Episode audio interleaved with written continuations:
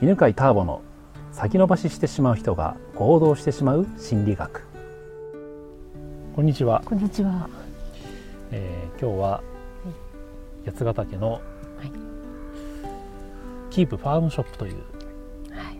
標高どれぐらい？1200 1300ぐらい1300くらいですかね、うんあのところのね、えーーはい。牧草地だよねこれねそうですね。ねから、えー収録をしているんですがはい。今日の生徒はあるちゃんですはい。よろしくお願いします。お願いします。はい。ちなみにあるちゃんは仕事は何してるんですか？えっと事務職です。事務職ですね。はい。はいはいはい。あのあまり説明してないんですけど、はい。えーこのあのこれ心理学の学校なんですよ。あ、そうなんですね。えーで、えーどうやってね人が自然に行動できるかっていうのをまあ簡単にレクチャーしてるんですけど、はい。えーまあ、崖ルートとね階段ルートっていう話がねあって、まあ、あるちゃんはその講座ねセンターピースに出てくれてるんで、まあ、かなり詳しいと思うんですが、はい。階段ルートっていうのははい。安心感つながり感、はい。まあ、自己肯定感を感じると人は内側から行動のエネルギーが出るっていうそういうねうんあり方なんですよねはい。でその裏には欲求があってねうん安全欲求社会的欲求承認欲求、まあ、これ満たすと、えー実現欲求が出てくるという、まはい。あ、そういうねテーマででいろんな悩みの相談とか受けてるんですがはい。何か聞いてみたいこととか最近なんか悩んでることとか疑問とか何かありますか？そうですね。なんだろう。えっ、と自分のうーんとなんだろうこう感情が出てこないとか、うんこう怒りとかそういうのをこう、うん。どうも抑える癖があるかなって思っていて、うん。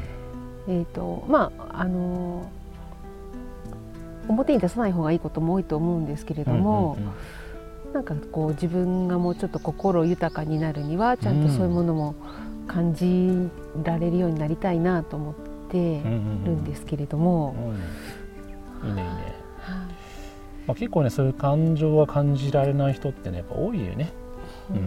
まあ、実際あの自分もそうだったしはだって感情を感じない方が感情的じゃない方がいはいいい人みたいな。はい。正しい大人みたいな。はい。そうですね。感情豊かイコールなんか子供っぽいとか。うん。いやなんかそんな世の中だからね、うん、怒んないようにしたり悲しいとか寂しい男だとね寂しいっていう感情を結構ね、あうん、麻痺させてしまって分かんなくなったりするんだけどね、あはい。えー、とその中でなんだっけ、えっと罪悪感何ですか？あ怒り怒りね怒りね。うん。あはい怒りね。じゃあちょっとじゃあそれについて何かこの短い時間だけどはい。解決できるかやってみましょうかね。はい。おちょっと順番に聞いてみましょうか。はい。えー、とじゃあ2つ質問がありますはい。一つはうーんまあ感じにくいとは言っても怒りを感じる場面っていうのはあると思うのね、はい。うん、こういう時には怒りを感じるっていうのを一個教えてもらっていいですか？あーなんえっ、となんだろう。わがままみたいな、うんうんうん。こう周りはこうもう大体こういう流れが決まってるのに、うん。いや私はこうしたいみたいうにん言うと、なんかこう場が崩れる感じがして、うん。ちょっとこうい怒りまでいくのかこうイラっていうか。うんイラってね、はい、うんしますね。うん。うん、まあイラっていうのも怒りだからね、はい、そうそう。イライラするのも怒りで焦りもね実はまあ怒りと恐怖が混じったりとかしてていろんな種類があるんだけど。うん。そうかそう。かじゃあなんていうの流れを壊すとか調和しないとか、はいうん、場を場を乱すとかはい。そういう人がいるとその人に対して？そうですね。それでも自分の意見を通そうとする人がいると、人がいるとね、はい。うん。ちなみにその時のあるちゃんの立場はどういう立場なんですか？どういう立場？参加者の一人なのかそれともまとめる役なのあか、参加者の一人とかでね。でもねでもはい。一人いたらは出てくるわけですね。い。はいうんうんいいねいいね。でもじゃあそういう場面では怒りを感じられるとはい。じゃあ2つ目の質問いきます。2つ目の質問は自分の中で怒りを我慢してるなとか止めてるなって感じる時ってありますか？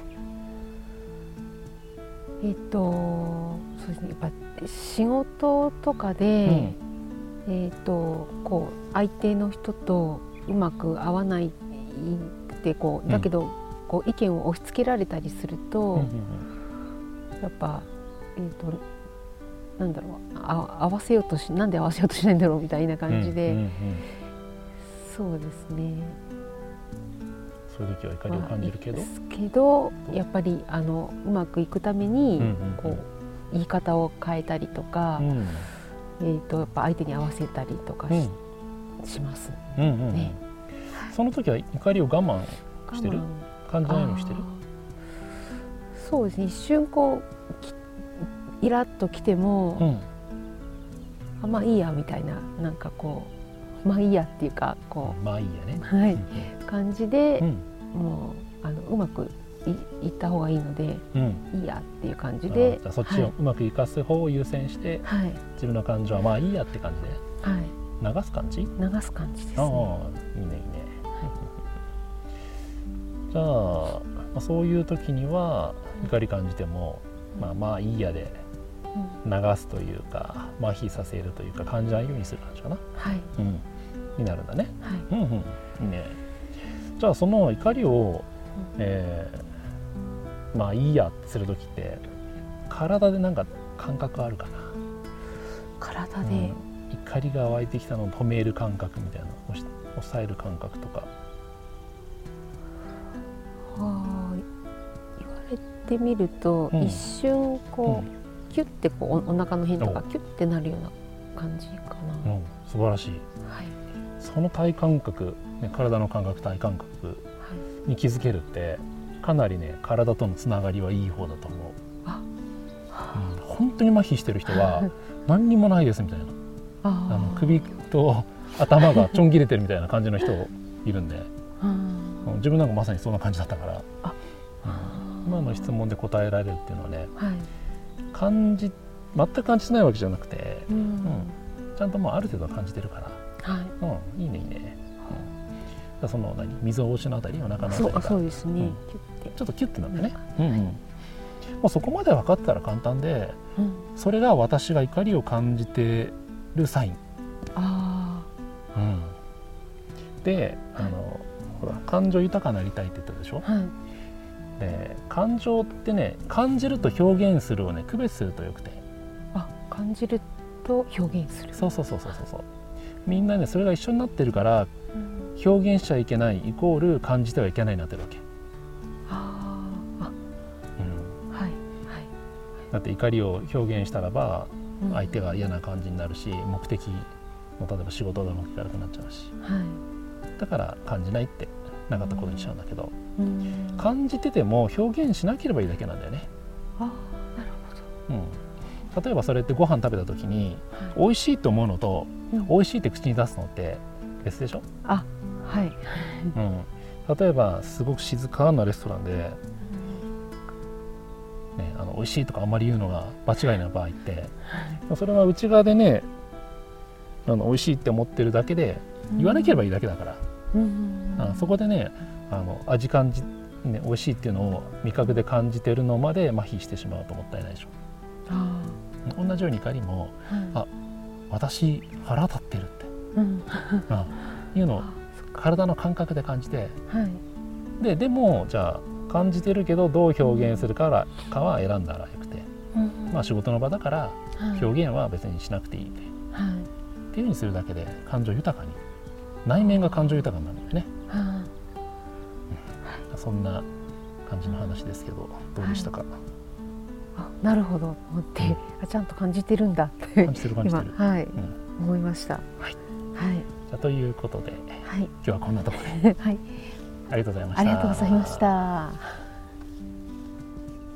この番組は犬飼ターボ、ナビゲーター竹岡由伸でお送りしました。